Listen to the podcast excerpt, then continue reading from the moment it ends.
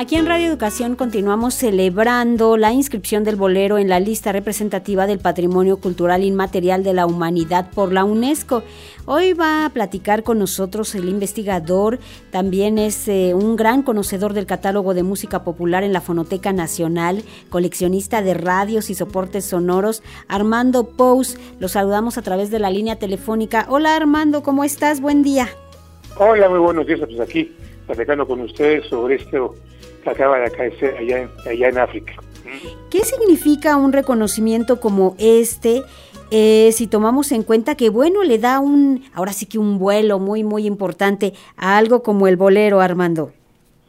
Pues para, para mí lo personal y para la Fonoteca y para cualquier investigador de música popular sí. es un, un, gran, un, gran logro después de tantos años andar buscando esta asignación de la UNESCO, son uh -huh. más de 8 o 9 años, y ahora que se logró gracias a, a, la Secretaría de Cultura de México y la de Cuba, pues es un, un gran logro. Además, en la Biblioteca Nacional sí. no solo es el acervo en cuanto al disco, a una cinta, a un cassette, uh -huh. sino la investigación en sí.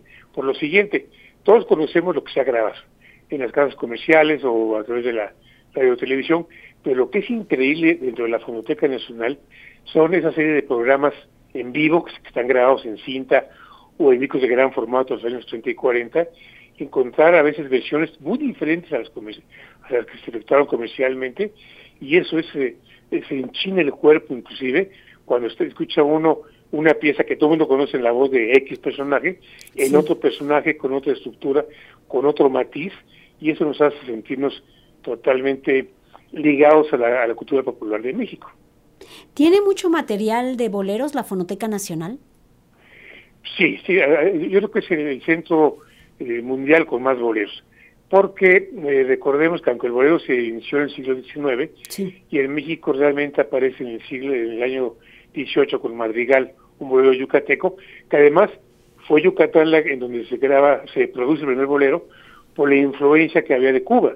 Los barcos de La Habana llegaban a, a, a proveerse de posarme de la gente de Mérida, uh -huh. pues todas las semanas, que era más difícil llegar aquí a la, a la, al altiplano, inclusive eh, viendo la historia, un pariente mío muy lejano, Arquímedes Pous, era sí. un barítono cubano, y hacía, hacía temporadas en Mérida con su espectáculo, traía eh, gente cantando, y ahí es donde llega el bolero, eh, se inicia, les repito, en 1918 con Madrigal, ya a la Ciudad de México llega realmente a mediados de los años 20, con, por ejemplo, el segundo bolero mexicano, que es Bonita Mía, en la voz de, José Mojica, y de ahí llega a la capital y ya estaba eh, realmente la, la, difusión en gran apogeo y se transmite a toda América Latina, a toda América Latina, y todas las grandes compañías vienen a buscar a, pues, a, composit a compositores dignos de plasmar sus trabajos en voces naturales.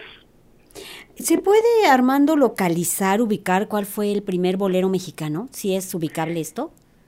Sí, sí, el primer bolero mexicano, uh -huh. durante muchos años se pensó que era Morenita Mía de Armando Villarreal, sí. eh, durante muchos años, pero eh, hace 10, 15 años en Yucatán eh, encontraron una partitura de un bolero que se llama Madrigal, que es eh, del músico Enrique Galat Chacón, y con letra de Carlos R. Meneses González.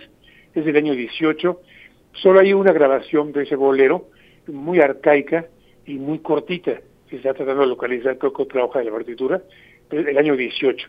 Y después duerme otros dos, tres años, aparece, repito, Morenita Mía de Armando Villarreal, vuelve a dormir tres, cuatro años, eh, eh, porque en México se escuchaba tango y el pasillo, el pasillo colombiano, que todos tienen, eh, lo curioso, todos son de origen eh, del Caribe, del Caribe, todos son de origen eh, cubano, pero sí, en la fonoteca es, es increíble lo que se ha, logrado encontrar, y repito, lo que es el, el, mayor acervo en un solo lugar de bolero. Por lo siguiente, las compañías eh, discográficas, fueron cuatro o cinco en México, pues cada quien tiene su archivo. En cambio, en la Fonoteca Nacional tenemos el archivo de las cuatro o cinco compañías. Y además, eh, tenemos archivos de compañías que ni siquiera reconocen como grabaciones de ellos mismos cuando sí las tenemos, el disco está en la fonoteca, el, artículo, el, el, disco negro de, de pasta, y algunas compañías dicen, no, aquí no se grabó. Lo que pasa es que eh, en los inicios de grabaciones México no hubo una, una, una, un archivo completo y bien hecho, y muchas se, perdieron, pero en la fonoteca tenemos todo eso. Armando Pous, gracias por estar con nosotros, coleccionista de radios y soportes sonoros, eres investigador del catálogo de música popular de la Fonoteca Nacional y queda la invitación al público a que se dé una vuelta por la Fonoteca Nacional y conocer más del bolero. Gracias Armando Pous. A ustedes buenos días. Gran día, hasta pronto.